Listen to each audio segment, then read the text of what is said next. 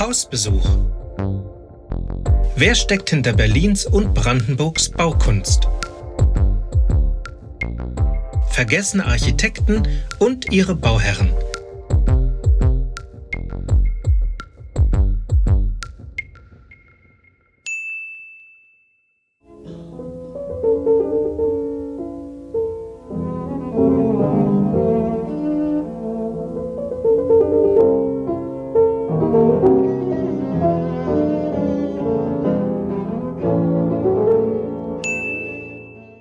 Richard Josef Neutra seine Berliner Biografie ist eng verknüpft mit der von Ernst L. Freud, dem Sohn des berühmten Psychoanalytikers. Beide stammen aus jüdischen Familien, lernen sich in der Schule kennen, werden Architekten und bleiben ein Leben lang verbunden. Sie werden im gleichen Jahr geboren und versterben im gleichen Jahr, nur wenige Tage voneinander getrennt, wenn auch räumlich weit entfernt. Während Neutra in den USA erfolgreich ein großes Övre hinterlässt, erinnert in Berlin und Umgebung nur wenig an ihn. Und doch gehört er zu den ganz Erfolgreichen, der in den 20er Jahren vor allem im Büro von Erich Mendelssohn großartige Architektur plante. Richard Josef Neutra wird am 16. April 1892 in Wien geboren.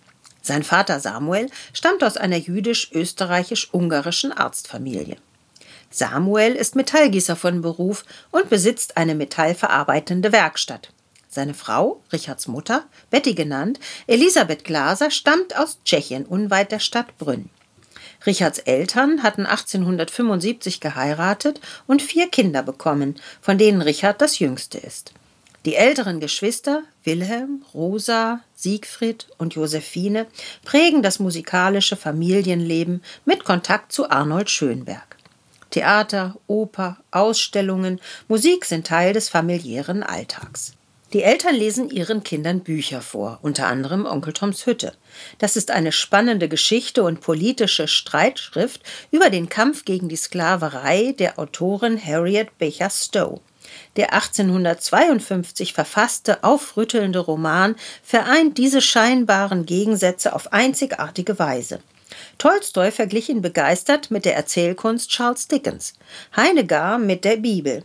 Bereits von der ersten Buchausgabe wurden rund 300 Exemplare verkauft, ein fulminanter Erfolg. Jahre später, im Jahr 1923, wird Neutra eine Wohnhausgruppe planen, die Teil eines Großprojektes für Wohnungen mit dem Namen Sommerfeldsaue nach dem Grundstückseigner Adolf Sommerfeld ist. Heute heißt diese Straße Onkel Tom Straße.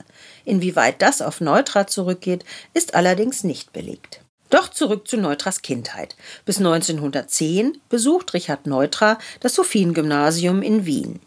In der Schulzeit lernt er den Sohn des Psychoanalytikers Sigmund Freud kennen. Ernst Freud wird ebenfalls Architekt und bleibt ein lebenslanger Freund von Neutra. Nicht von ungefähr prägen denn auch Freudsche Exkurse zur Psychoanalyse Neutras Start in die Architektur insofern, als dass er sich viele Gedanken um das Zusammenspiel von Wohnen und Mensch macht. Neutra wächst im Wien der Jahrhundertwende mitten im Umbruch zwischen Tradition und Moderne auf, umgeben von Künstlern und Architekten, unter anderem Otto Wagner, Adolf Loos, Josef Hoffmann, Josef Maria Olbrich, Gustav Klimt, Egon Schiele, Oskar Kokoschka. Sie alle sind auf irgendeine Weise in Kontakt miteinander, nicht zuletzt aufgrund der Frau von Gustav Mahler, Alma Mahler. Trotz einer stark beeinflussenden Sehschwäche aufgrund eines Linsendefekts entschließt sich Neutra schon früh den Beruf des Architekten anzustreben.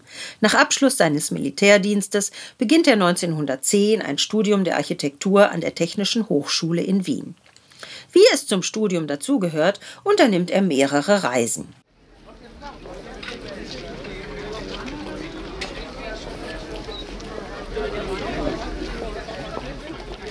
Mit Ernst Freud erkundet er Europa. Zwischen 1907 und 1912 bereisen die beiden Freunde dreimal die Kulturstätten Italiens und auf dem Balkan. Wichtigster Lehrer während des Studiums ist Adolf Loos. Er vermittelt die neuen Tendenzen des Bauens in Amerika, hält beeindruckende Vorträge und verfasst nachhaltig inspirierende Schriften, wie zum Beispiel 1908 das Werk Ornament und Verbrechen. Doch um Los hören zu können, muss Neutra zusätzlich dessen 1912 gegründete private Bauschule besuchen.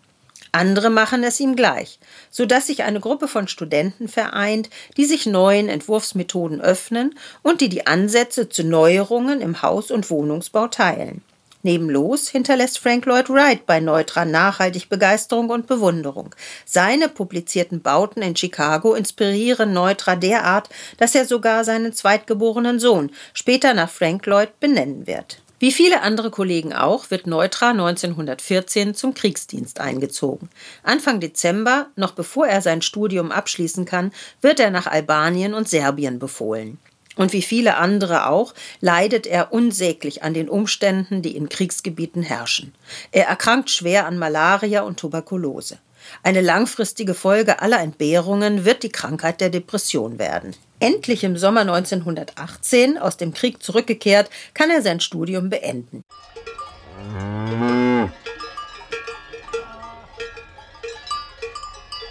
Zur Erholung von allen Strapazen beantragt er einen Kuraufenthalt in der Schweiz, in Steffa im Kanton Zürich.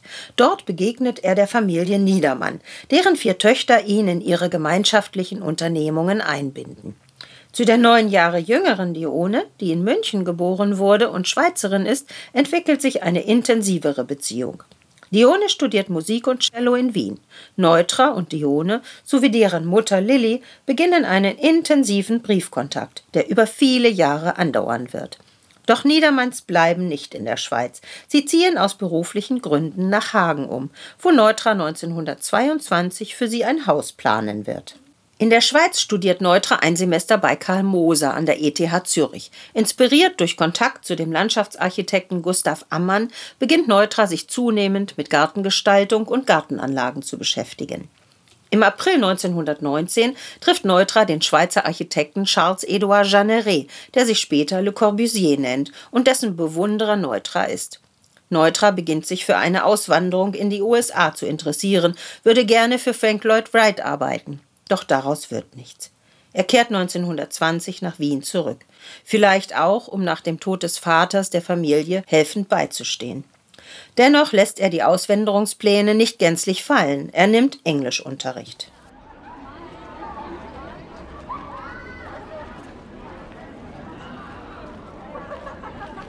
Als Neutras Kompagnon Ernst Freud sich überraschend aus Berlin meldet und Grüße schickt, plant auch Neutra dorthin zu gehen, um sein Glück in der aufstrebenden und turbulenten Stadt zu suchen.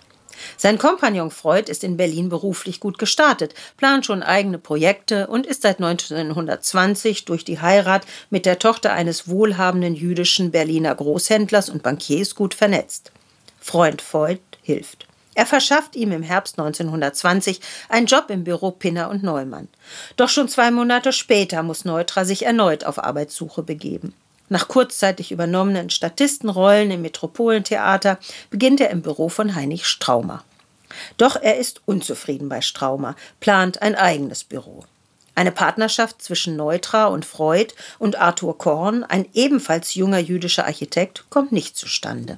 1921 hat Neutra Glück. Eine Bewerbung um den Posten als Stadtbaumeister von Luckenwalde ist erfolgreich. In dieser Funktion plant er in der Kleinstadt südlich von Berlin einen Friedhof und Siedlungshäuser. In einem von ihnen wohnt er zur Untermiete. Genau in dieser Zeit entsteht in Luckenwalde Erich Mendelssohns Hutfabrik. Was liegt näher, als dass sich die beiden Männer in Luckenwalde begegnen, zumal Neutra als Stadtbaumeister für die Bauten in seiner Stadt und Umgebung verantwortlich ist. Neben seiner Tätigkeit im Stadtbauamt entwirft Neutra auch eine Badeanstalt im Elstal, ein Gebäude für eine Großwäscherei und einen Gedenkbrunnen. Erhalten und bekannt ist das 1922 erbaute Projekt Waldfriedhof. Noch vor Fertigstellung des Projekts wird Neutra von Erich Mendelssohn für sein Berliner Büro abgeworben. Das erste Projekt, das im Büro Mendelssohn auf Neutras Tisch liegt, ist eine Gartenplanung. Diese ist Teil des Entwurfs für eine Villa, die die Architektenkollegen Arthur Korn und Siegfried Weizmann im Büro Mendelssohn planen. Es handelt sich um die Villa Goldstein, eine Residenz für Ismar Goldstein, Präsident der Länderbank und Rechtsanwalt. Es beginnt eine arbeitsintensive Zeit.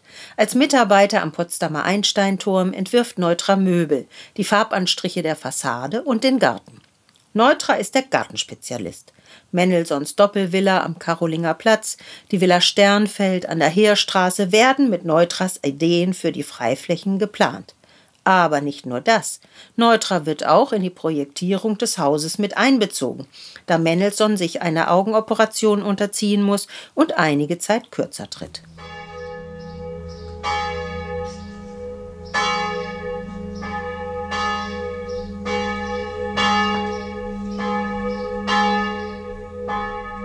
Im Jahr 1922, Dion ist 21 Jahre alt, besiegeln Richard und seine Freundin ihre Partnerschaft am 23. Dezember mit der Heirat. In Hagen schließen sie den Bund fürs Leben.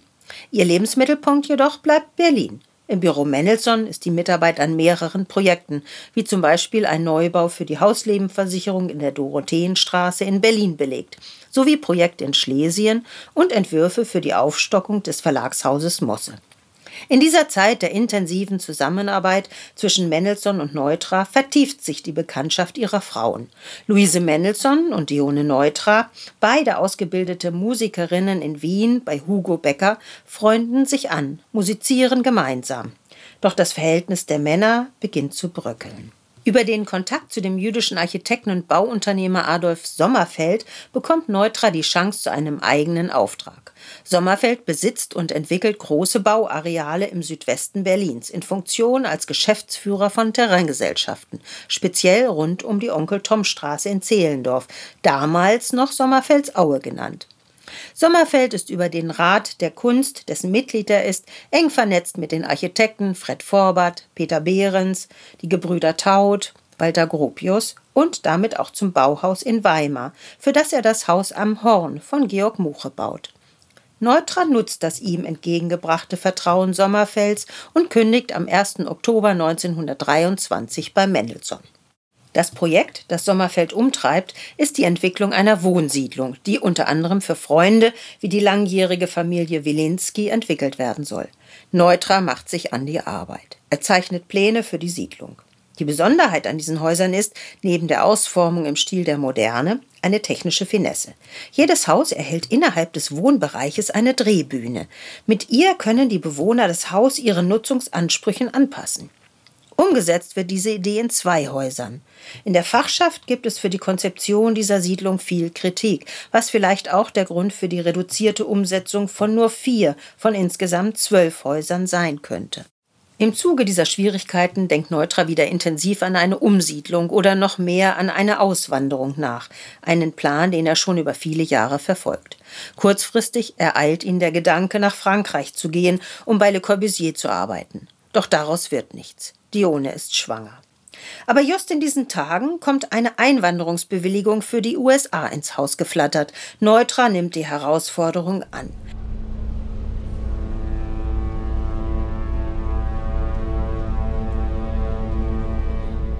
Am 13. Oktober 1923 verlässt der 31-jährige Deutschland von Hamburg Richtung Amerika.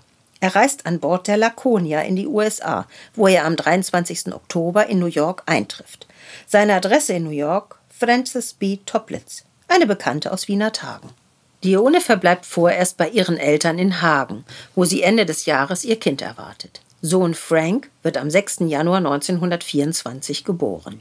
Neutra, inzwischen nach einigen Zwischenstopps in verschiedenen Büros in New York, ist inzwischen in Chicago ansässig, wo er für die Büros Hollerbird und Roche sowie für Adler Sullivan und Burnham Root arbeitet. Im Juni 1924 reist Neutra nach New York, um seine Frau abzuholen. Die 23-jährige Dione reist an Bord der Lützow von Bremen aus am 27. Juni in die USA ein. Der Sohn Frank bleibt zunächst bei den Eltern, Ingang und Antoinette Niedermann in Hagen. Im Oktober 1924 macht sich die 50-jährige Antoinette auf den weiten Weg nach Amerika, um ihr Enkelkind Francis Lucien, wie er in der Passagierliste der Columbus geführt wird, zu seinen Eltern zu bringen. Die beiden treffen am 10. Oktober 1924 in New York ein. Von dort reist sie wieder, vereint als Familie, nach Chicago. Endlich kommt über Umwege auch der Kontakt zu Frank Lloyd Wright zustande, der die Neutras nach Taliesin in sein Haus in Wisconsin, 240 Kilometer nordwestlich von Chicago, einlädt. Das Treffen muss beflügeln, denn die Neutras beschließen sogar dorthin umzusiedeln. Ein Jahr später brechen sie allerdings schon wieder auf. Die Auftragslage im Büro Wright lässt eine erfolgreiche Zukunft nicht erhoffen.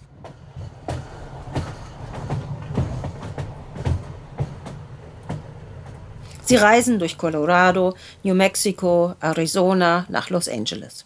Dort werden sie von der befreundeten Familie Schindler empfangen und beherbergt. Rudolf Schindler, in Wien geboren, ist Architekt und war zusammen mit Neutra Schüler von Adolf Loos in Wien.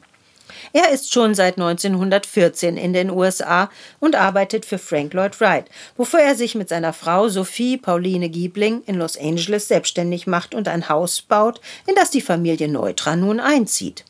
Dort beginnt Neutra seine erste publizistische Arbeit. Er verfasst das Buch Wie baut Amerika? Das findet überraschend sehr viel Beachtung und zollt ihm Anerkennung. Am 8. Oktober 1926 wird Sohn Dion Neutra in Los Angeles geboren. Auch er wird Architekt. Das dritte Kind, Raymond, wird 1939 zur Welt kommen. Familie Neutra kehrt noch einmal vor Ausbruch des Zweiten Weltkriegs nach Deutschland zurück, unter anderem um das Bauhaus in Weimar zu besuchen, wo Neutra für einen Monat Unterricht gibt. Am 2. Dezember 1930 reiste er an Bord der Belgenland von Antwerpen nach New York, wo er am 11. Dezember 1930 eintrifft. Dione kehrt erst im Juni des späteren Jahres 1931 mit dem inzwischen siebenjährigen Frank und dem vierjährigen Dion in die USA zurück. Neutra steigt in Los Angeles zu einem der führenden Architekten auf. Er betritt erst 1958 wieder europäischen Boden. Er plant oberhalb des Lago Maggiore ein Ferienhaus in Ascona. Weiterhin entstehen in den 60er Jahren nach und nach acht Villen, zwei davon in Wuppertal, sowie Wohnhaussiedlungen in Waldorf bei Frankfurt und im schleswig-holsteinischen Quickborn. Richard Neutra verstirbt am 16. April 1970 in Wuppertal. Als er während einer Vortragsreise das von ihm entworfene Haus Kemper besucht, erleidet er einen Herzinfarkt. Der Legende nach hatte er sich zu sehr über einen benachbarten Neubau echauffiert. Belegt ist das nicht. Seine Frau überlebt ihren Mann um 20 Jahre in Los Angeles in Kalifornien. Sie verstirbt im September 1990. Weder Neutra noch Freud hinterlassen viele Bauten, die in Berlin heute noch angeschaut werden können. Das Övre ist jeweils überschaubar. Für Neutra stehen zwei Projekte in den Denkmallisten, für Freud sind es vier. Dennoch ist Richard Neutra wesentlich präsenter als Ernst Freud. Hinterließ er doch eine große Anzahl von Häusern, Siedlungen, Ausstellungen und Publikationen in den USA, die seine Werke belegen. Freud hingegen untermauerte das Gedenken an seinen ohnehin schon berühmten Vater. Schade eigentlich. Aber nicht nur dieser Architekt, diese Architektin ist in Vergessenheit geraten. Auch viele andere Baumeister haben in Berlin Bauten hinterlassen, die begeistern, die sich im gewandelten Stadtbild verstecken und die es zu entdecken gilt. Möchtet ihr mehr zu den Berliner Architekten erfahren? Seid herzlich willkommen auf der Webseite www.edition-eichhorn.de. Dort findet ihr mehr zu den Architekten und Architektinnen und deren Geschichten und Werken. Schaut einfach einmal vorbei. Es gibt auch gedruckte Bücher.